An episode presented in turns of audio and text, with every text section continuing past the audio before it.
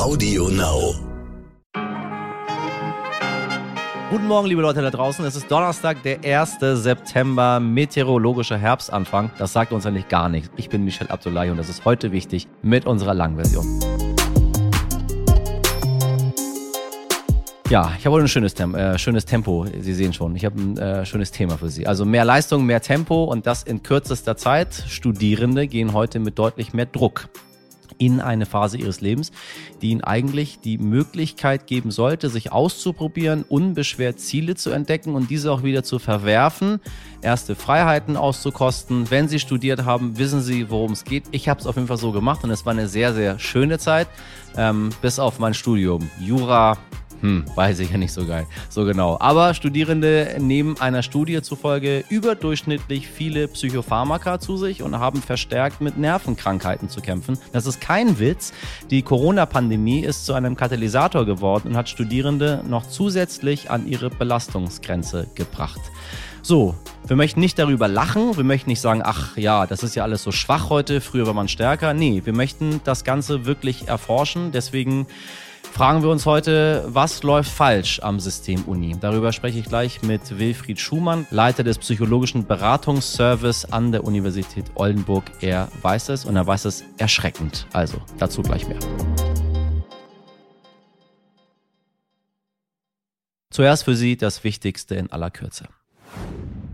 Er galt als einer der Väter der deutschen Einheit und als Wegbereiter für das Ende des Kalten Krieges. Michail Gorbatschow nun ist der Friedensnobelpreisträger und frühere sowjetische Staatschef im Alter von 91 Jahren in Moskau gestorben. Bis zu seinem Tod hatte sich Gorbatschow um seine eigene politische Stiftung in Moskau verdient gemacht. Die Organisation setzt sich für demokratische Werte und eine Annäherung Russlands an den Westen ein. Gorbatschow war auch Miteigentümer der kremlkritischen Zeitung Novaya Gazeta, die immer wieder Missstände in Russland aufdeckt. Gorbatschow hatte in den vergangenen Jahren Kremlchef Wladimir Putin mehrfach aufgefordert, die Freiheit der Medien und Wahlen nicht weiter einzuschränken. Wir bleiben noch in Russland, denn die EU hat nun beschlossen, die erleichterte Visa-Ausgabe für russische StaatsbürgerInnen abzuschaffen. Damit wird es schwieriger und teurer, an ein EU-Visum zu kommen. Einen Einreisestopp wird es für RussInnen aber nicht geben. Und nach den Recherchen des Stern und von Business Insider gibt es nun erste personelle Konsequenzen beim NDR in Kiel. Norbert Lorenzen, Chefredakteur für Schleswig-Holstein und die Politikchefin Julia Stein sind ab sofort freigestellt. Den beiden wird vorgeworfen, dass sie eine Art Filter bildeten und dadurch kritische Interviewpassagen abgemildert haben könnten. In einem Fall durfte ein NDR-Journalist ein Interview nicht führen, weil seine Vorgesetzten dies abgelehnt haben. Aktuell werden die Vorwürfe Vorwürfe untersucht und Sie wissen, es gilt natürlich immer die Unschuldsvermutung.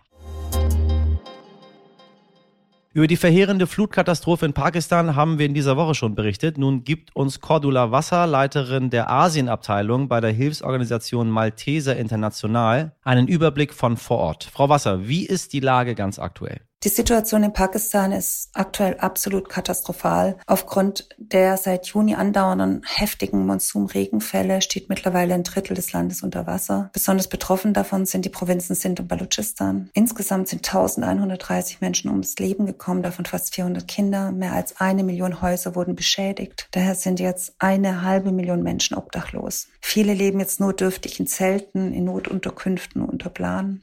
Und wenn man die Zahlen hört, sind die alle so unvorstellbar hoch. Aber das Schlimme ist, dass man davon ausgeht, dass sich die Situation noch verschlimmert. Es regnet weiterhin stark und es werden weitere Flüsse über die Ufer treten und vermehrt Erdrutsche auftreten. Den Monsunregen gibt es ja in jedem Jahr. Darauf wartet die Bevölkerung eigentlich auch irgendwo sehnsüchtig. Aber was ist in diesem Jahr anders? Der Monsunregen ist tatsächlich extrem wichtig für die Menschen in Pakistan, denn Landwirtschaft ist in diesem Land, das sehr viel aus trockenen Gegenden und Wüstenflächen besteht, nur aufgrund des Monsuns überhaupt möglich. Im Landesdurchschnitt ist aber dieses Jahr dreimal mehr Regen gefallen, im Sinn sogar sechsmal mehr Regen als in den letzten 30 Jahren. Das hat nun zu diesen verheerenden Überschwemmungen geführt. Alle Experten sind sich einig, dass diese Flutkatastrophe auf den Klimawandel zurückzuführen ist. Pakistan ist eines der Länder, die vom Klimawandel besonders bedroht sind. Fluten, aber auch Dürren haben in den vergangenen Jahren extrem zugenommen. Malteser International ist ja schon seit zehn Jahren in Pakistan. Sie machen dort Katastrophenvorsorge, eben für den Fall, der jetzt eingetreten ist. Frau Wasser, wie geht's den Menschen jetzt? Die Menschen, mit denen jetzt unsere Mitarbeiter vor Ort sprechen, sind völlig verzweifelt. Viele haben alles verloren, was sie besessen haben. Sie haben Angst vor dem Ausbruch von Seuchen wie Cholera. Und sie befürchten, dass selbst wenn das Wasser in den nächsten Wochen abfließen sollte, sie ja kein Geld haben, um ihre Felder zu bestellen und ihre Familien zu ernähren. Ja, also wirklich Angst vor einer Hungersnot nach der Flutkatastrophe. Schnelle humanitäre Hilfe ist daher absolut notwendig und wir Malteser, wir unterstützen zusammen mit lokalen Partnerorganisationen 6000 besonders vulnerable Familien. Wir stellen Zelte, Plan und Hygieneartikel, Moskitonetze und Latrinen bereit. Zudem stellen wir die Trinkwasserversorgung sicher, äh, indem wir Wasserreinigungstabletten und Wasserkanister austeilen und wir denken daran, Bargeldtransfers an diejenigen zu verteilen, die Trümmerbeseitigung beim Wiederaufbau helfen. Da viele Gesundheitseinrichtungen auch zerstört sind, äh, organisieren wir auch mobile Kliniken und äh, Gesundheitsaufklärungskampagnen. Und wir hoffen, dass wir durch weitere Spenden unsere Hilfe auf weitere Familien, weitere Dörfer und gegebenenfalls sogar auf weitere Provinzen ausdehnen können. Denn der Bedarf ist riesig und die Not ist unermesslich. Vielen Dank an Cordula Wasser.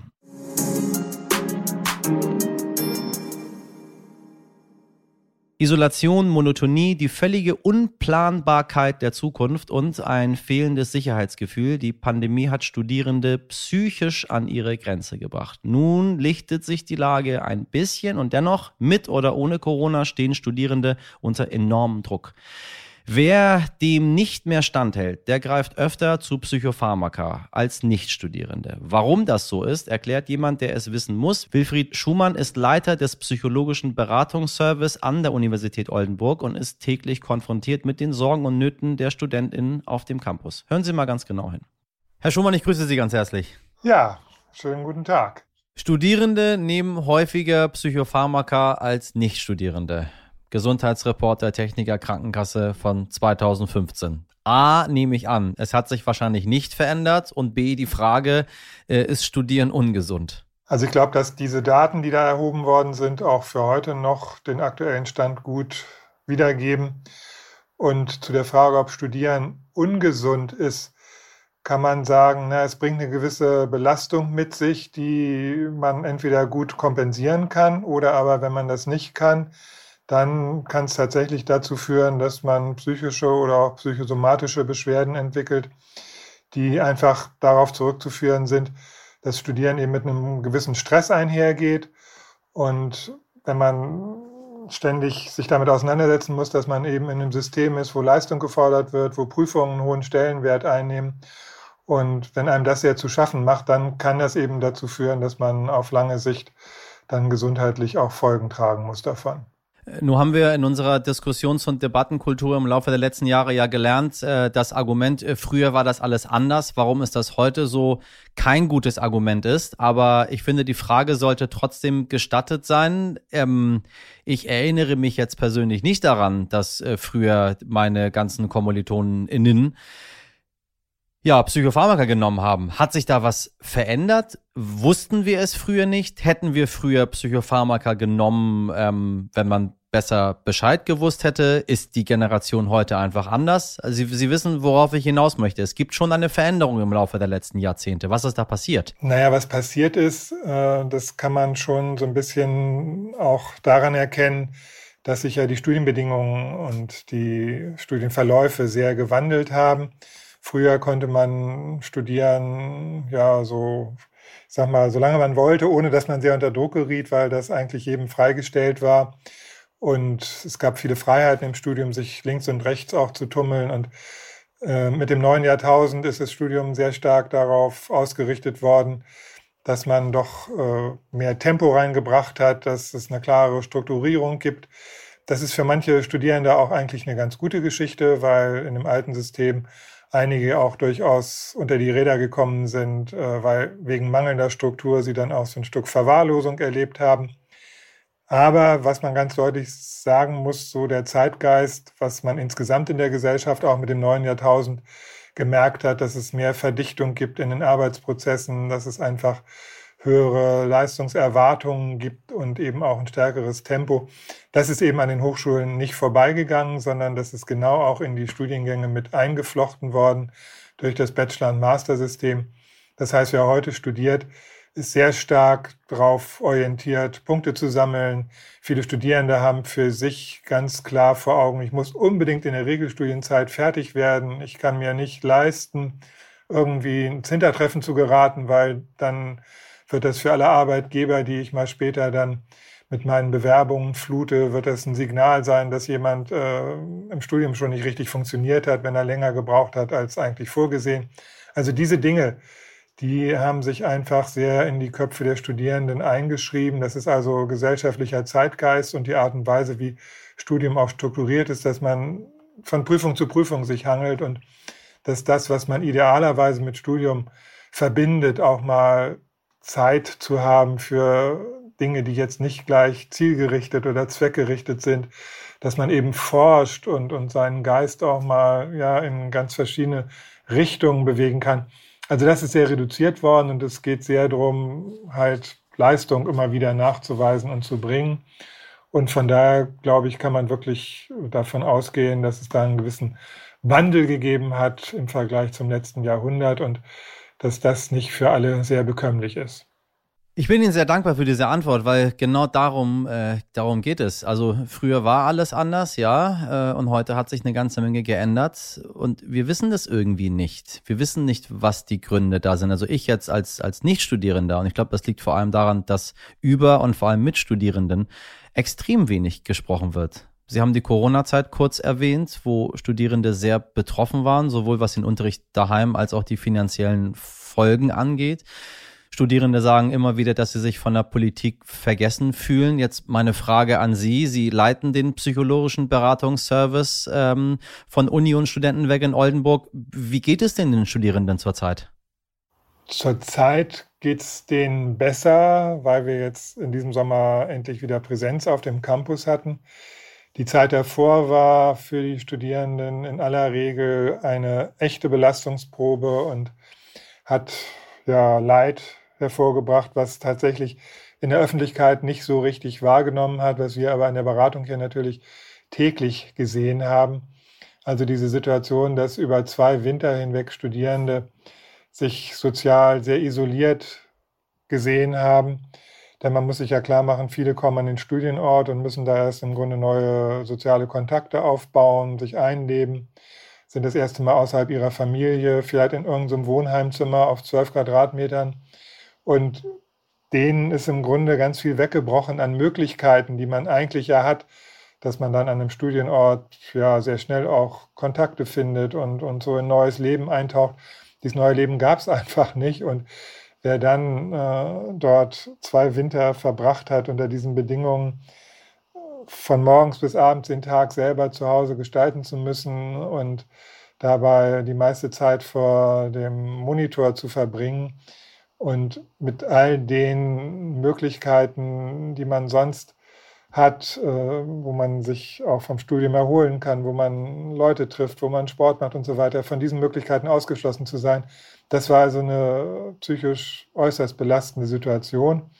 Und da gab es viele Studierende, die wirklich an ihre Grenzen gekommen sind. Und ich würde sagen, dass viele von denen, die dann sich an uns gewandt haben, weil sie es einfach nicht mehr ausgehalten haben, die wären eigentlich unter normalen Bedingungen nie bei uns gelandet, weil ganz klar ersichtlich war, äh, dass die Isolation und die Monotonie dieser Arbeitsprozesse halt Menschen, die sonst eigentlich psychisch stabil waren und, und ein gutes Leben geführt haben. Äh, also diese Faktoren haben Menschen dann doch an den Rand ihrer Fähigkeiten gebracht. Und insofern bin ich sehr froh, dass wir jetzt erstmal wieder diese Entwicklung hatten, dass es so ein Stück sich zum normalen Studierendenleben hin bewegt hat. Aber wir haben immer noch Studierende, die das wirklich als Schreckgespenst in sich tragen und äh, die die Sorge haben, wenn das jetzt noch im Winter geht, dann studiere ich nicht mehr weiter, weil äh, das ist für mich nicht mehr weiter so zu stemmen oder zu tolerieren. Ähm, Im Jahr 2020 haben etwa ein Viertel der Studierenden ihr Studium abgebrochen. Mm, wenn ich mich an meine Studienzeit erinnere, war das Studium, Sie haben es kurz angesprochen, auch immer eine Phase der ja, der Selbstfindung, des Erwachsenwerdens, ähm, mal schauen, wo man denn so hin möchte. Ich habe so ein bisschen das Gefühl, dass auch wegen all dem, was Sie vorher gesagt haben, wegen dem Druck, der da ist, wegen den Problemen, die die Studierenden haben, dann noch Corona, dann noch die Unsicherheit durch den Krieg in der Ukraine, der Klimawandel, ähm, jetzt die Inflation noch dazu. Geld ist ein Riesenproblem bei Studenten, ein Riesenthema. Dass irgendwie so nicht mehr die Zeit dafür bleibt, diese Phase der Selbstfindung zu haben, die vielleicht die einen oder anderen ein bisschen belächeln, aber äh, ich weiß nicht, ob ich für sie ausspreche. Ich habe sie damals sehr gebraucht und sie hat mir mm, ja eine ganze Menge gebracht in meinem Leben, weil ich das einfach machen konnte. Wie schaut es heute aus? In was für eine Generation gehen wir, wenn wir nach vorne schauen? Wird das immer schlimmer werden durch den Druck und durch die Probleme da sind, die da sind? Oder glauben Sie, das fängt sich schon alles irgendwann wieder? Also zunächst mal sehe ich das wie Sie, dass das Studium eigentlich hervorragende Möglichkeiten bietet, sich selber persönlich weiterzuentwickeln, weil man in einem System ist, was doch auch erhebliche Freiheiten bietet. Äh, in der Art und Weise, wie man halt sein Tag, sein Leben gestaltet, ist man nicht so festgelegt wie die AltersgenossInnen, die durch gewisse Arbeitsstrukturen einfach ja, viel mehr festgelegt sind. Also da ist ein Studium nach wie vor ein Zeitraum, wo ich sagen würde, wer die Chance hat, sich das mal in seinem Leben zu gönnen, der hat damit auch Möglichkeiten offen für sich, dass man ja bestimmten Dingen auch mal intensiver nachgeht, die man vielleicht in anderen Lebensphasen so nie wieder wird verfolgen können. Und also das ist weiter mit Studium auch verbunden und deshalb würde ich auch jeden ermutigen, nicht unbedingt nur immer auf Effizienz zu gucken und zu schauen, dass man da möglichst schnell durchkommt, sondern das, was ein Studium so ja, drumherum bietet an Kultur, an Sport, an, an Möglichkeiten, auch mal in ganz neue Bereiche reinzutauchen. Also, dass man das unbedingt nutzt für sich. Und die andere Frage, die von Ihnen mit angesprochen war, was für eine Generation, mit was für Aussichten haben wir dort gerade am Start? Da ist tatsächlich mit Corona ja eine Situation gekommen, wo auf einmal so die Berechenbarkeit des eigenen Lebens, die Planbarkeit schwer erschüttert wurde. Das geht mir natürlich auch als älteren Menschen so, aber gerade für die äh, jungen Studierenden, die haben natürlich bisher bis zu dem Zeitpunkt in der Welt gelebt, wo man wusste, wenn ich mir für nächstes Jahr dies oder jenes vornehme, ja, dann mache ich das auch. Und es liegt nur an mir, das wirklich einzutüten und auf den Weg zu bringen. Und dort zu spüren, dass auf einmal alle Pläne pulverisiert waren, weil man nicht wusste, was ist in einem halben Jahr und was wird diese Epidemie äh, in diesem Land für uns für Folgen haben, für die Gesellschaft oder auch für mich persönlich, äh, werde ich gesundheitlich möglicherweise schwer beeinträchtigt sein. Also das war eine Erschütterung, die bis heute auch nicht kuriert ist, weil damit ganz klar ein Zeichen in der Welt war, hm, es kann Entwicklungen geben, die einfach das dann nicht mehr zulassen, dass ich äh, so mit Sicherheit weiß, was im nächsten Jahr sein wird. Und die anderen Dinge, die Sie erwähnt haben, äh, die kriegerischen Auseinandersetzungen, äh, die Klimakatastrophe und auch was ökonomisch gerade passiert, das sind natürlich weitere Faktoren, die so das Sicherheitsgefühl für Studierende enorm erschüttert haben. Und wir haben viele, viele Studierende, die mit gravierenden Zukunftsängsten zu uns kommen und die sagen, ich weiß gar nicht mehr, wie ich das innerlich regulieren kann, dass ich ständig davon umgetrieben werde, von dieser Sorge, was wird eigentlich nächstes Jahr sein und was wird in zehn Jahren sein und worauf kann ich mich eigentlich noch verlassen. Also ich glaube, da ist ausgelöst mit Corona und das, was dann folgte, hat dann auch seinen Beitrag geleistet. Da ist eine gewisse Schocksituation immer noch bei vielen und äh, da wird es auch noch eine Weile dauern, sich wieder auf diese veränderten Bedingungen einzustellen, weil das wird unser Leben jetzt natürlich weiter äh, auf absehbare Zeit mit beeinflussen. Die Klimakatastrophe wird nicht verschwinden und dann geht es natürlich darum, dass man in eine Lage kommt, jetzt nicht einfach den Kopf in den Sand zu stecken und zu denken, ich kann gar nichts machen und es ist alles zu spät, sondern zu schauen, so was sind meine Möglichkeiten auch aktiv in so einer Krise, ja, die Spielräume, die ich habe, für mich persönlich oder auch politisch, die wirklich zu nutzen, weil das ist das Einzige, was uns Menschen psychisch helfen kann, äh, wenn wir nicht in Depression und Hilflosigkeit versacken wollen, dann müssen wir schauen, wie können wir individuell und auch im Zusammenschluss mit anderen uns so aktiv zeigen, dass wir die Handlungsspielräume, die wir haben, dann auch wirklich nutzen. Hilflosigkeit ist ein gutes Thema. Wenn wir über die Finanzen vielleicht noch mal kurz zum Abschluss äh, sprechen. Gott sei Dank leben wir bisher immer noch in einem Land, äh, wo man sich das, das Studium eigentlich leisten kann. Wenn man jetzt mal im Vergleich auf die USA oder Großbritannien guckt, wo ähm, Studieren eigentlich aufgrund der, der Gebühren, die anfallen, der Beiträge, die gezahlt werden müssen und, und, und schon einer ganz bestimmten privilegierten Gruppe vorbehalten ist. Hier auch, Studium kostet Geld, das wissen wir alle. Äh, ich hatte damals bei mir Studierende, die kamen aus sehr gutem Hause, da haben die Eltern das bezahlt, äh, einige haben BAföG bekommen, einige haben dann dazwischen gearbeitet. Man hat es irgendwie so hinbekommen. Nun sind wir mittlerweile in ganz anderen Zeiten angekommen. Lebenserhaltungskosten und Mieten steigen rapide an. Dann die Frage jetzt, äh, schließt das jetzt immer mehr bestimmte gesellschaftliche Gruppen noch weiter aus, aus dem Studium? Sind, sind Finanzen ein wachsendes Problem für die Studis? Also wir haben ja tatsächlich die skandalöse Situation, dass in Deutschland die Herkunft immer noch sehr stark über den Bildungsweg dann auch entscheidet und dass alle Bemühungen, mehr Studierende an die Hochschulen zu bekommen, die halt aus bildungsfernem Hintergrund stammen.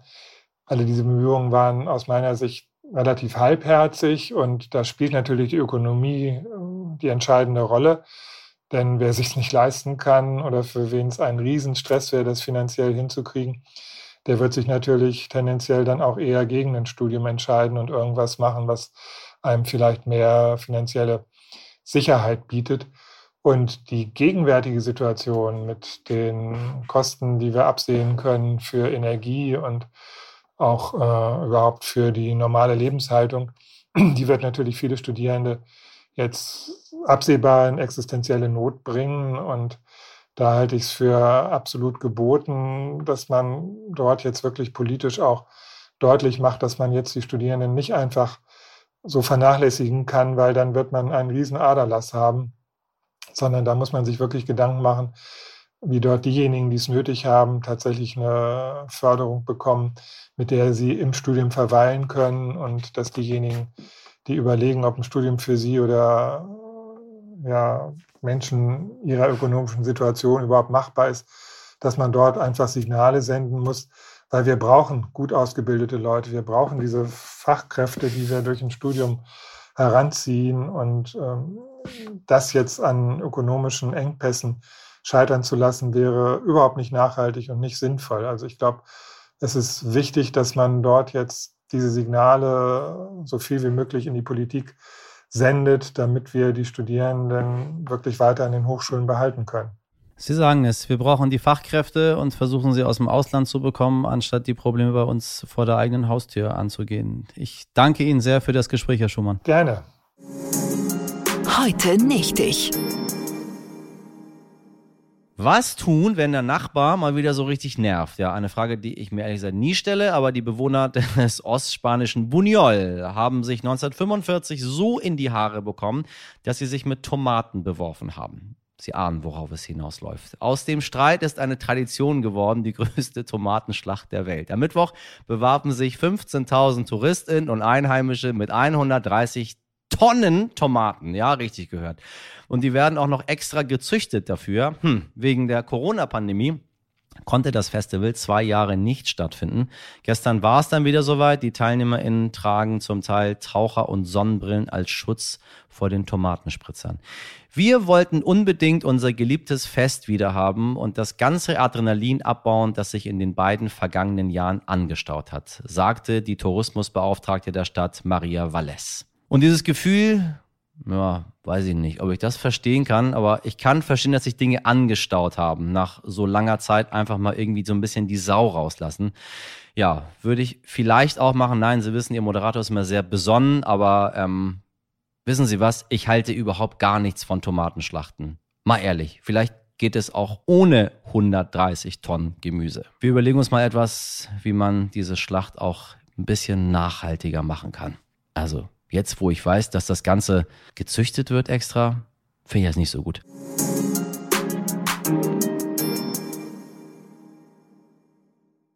So, bei uns gibt's hier keine Lebensmittelverschwendung. Heute wichtig, kommt ganz ohne Tomaten aus. Hahaha. Ha, ha. Falls Sie dabei waren, dann schicken Sie uns doch mal ein Foto oder aber Themenvorschläge unter heute wichtig stern.de. In der Redaktion heute für Sie im Einsatz Mirjam Bittner, Dimitri Blinski, Laura Czapro und Jennifer Heinzel. Produziert wurde diese Folge von Lia Wittfeld. Morgen ab 5 bin ich wieder für Sie da. Bis dahin machen Sie was aus diesem Donnerstag. Ihr Michel. Liebt eigentlich Tomaten sehr, aber nur zum Essen. Abdullahi.